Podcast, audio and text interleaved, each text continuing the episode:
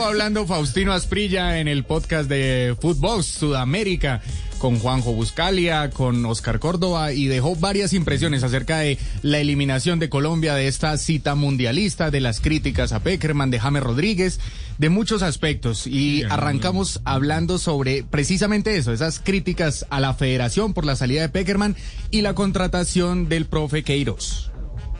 Yo creo que todo lo que empieza mal termina mal. Creo que se equivocaron rotundamente cuando sacaron a Peckerman, se equivocaron cuando pensaron que tenían que traer un técnico europeo, no porque sea europeo, simplemente porque no conocen bien el fútbol eh, suramericano sobre todo el fútbol colombiano, del, del futbolista colombiano. El futbolista colombiano es especial, es de un trato diferente. Hay que aprenderlo a, a entender para que tenga el rendimiento más alto y seguramente el técnico que Dios nunca entendió esto y por eso arrancamos mal y cuando se arranca mal unas eliminatorias pues tiene que terminar mal. Es así de simple. Eh, una eliminatoria no es la Copa América. En una Copa América la selección Colombia siempre va a ser invitada porque, porque, porque toca. No hay que clasificarse. Una Copa del Mundo no. Una Copa del Mundo no te regalan un centímetro porque todo el mundo quiere ir a la Copa del Mundo. Ningún futbolista quiere perder la Copa del Mundo y por eso son tan difíciles. Y bueno,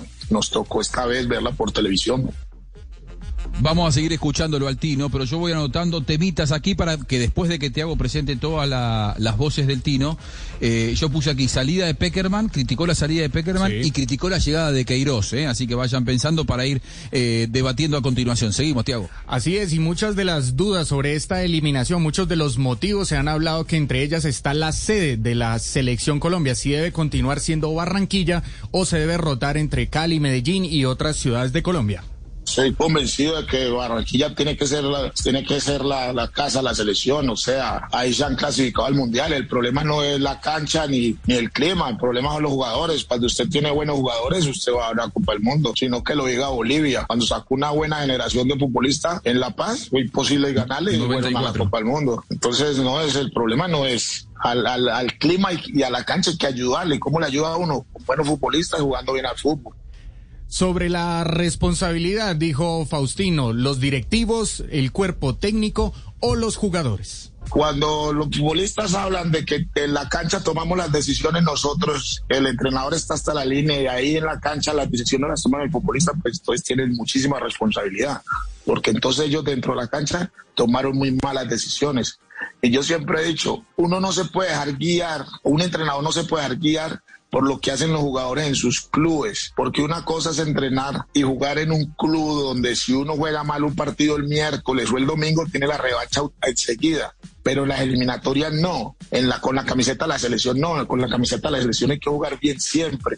Eh, hay que tratar de traer jugadores que cuando se pongan esa camiseta, que no les pese, hermano, porque es que hay unos jugadores que les pesa mucho la camiseta y se les nota nerviosismo, se les nota en la cara, en el rostro, cuando usted los ve que los le hacen tomas, jugadores que están estresados, como, como que no son sueltos, como que no sueltan esa alegría con la que juegan en sus clubes. Entonces es, es muy complicado así, porque Oscar ahorita mencionó, sí, claro, Zapata, Muriel, son goleadores en sus clubes y en la selección, ¿qué? han 60 partidos cada uno entre los dos creo que llevan 10 goles. Entonces, eso, ¿a qué selección le sirve eso? A ninguna, en el mundo a ninguna. Entonces, a mí me gustaría que se olvidaran de lo que hagan en sus clubes y que cuando vengan a la selección, pues que jueguen bien para la selección.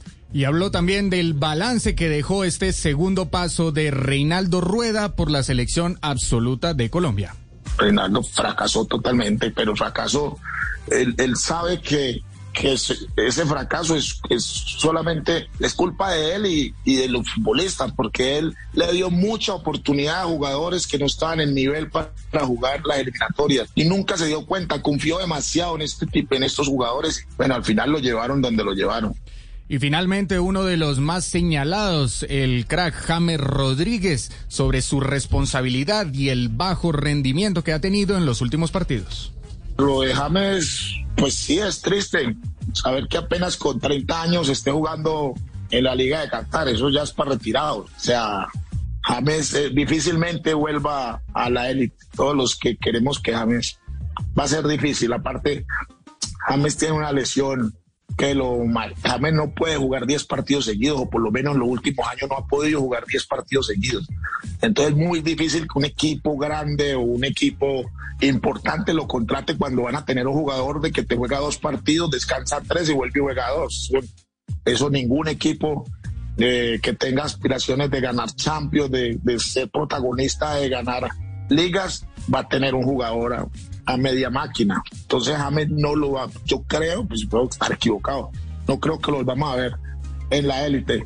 Ahora, James es un afortunado porque tiene un talento extraordinario y con poquito le alcanza para, para jugar en la selección Colombia y, y ser mejor que, que muchos que están 100% se dice sin pelos en la lengua también en Colombia, sí, ¿no? Sí. Eh, Nelson, Sí, estoy sí, en lo correcto, ¿no? Sí, sí, correcto. ¿Cómo le dio a todos, no? Eh, le repartió para todos lados. Eh, directo, La ¿no? responsabilidad de sacar a Peckerman, de poner a Queiroz. Defendió Barranquilla, me parece que es una de las pocas cosas que, que defendió. Responsabilizó a los jugadores, dijo que son jugadores de club y no de, de selección.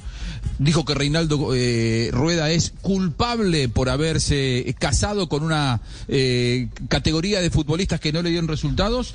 Y lo de James es triste, me parece que es, eh, es el título de la, de, la, de la entrevista, ¿no? Fuerte lo de lo Sí, del Tino. duro. A mí me gusta escucharlo porque es un tipo que, que no tiene cassette para declarar y que, y que dice lo que siente y me parece que fue muy auténtico.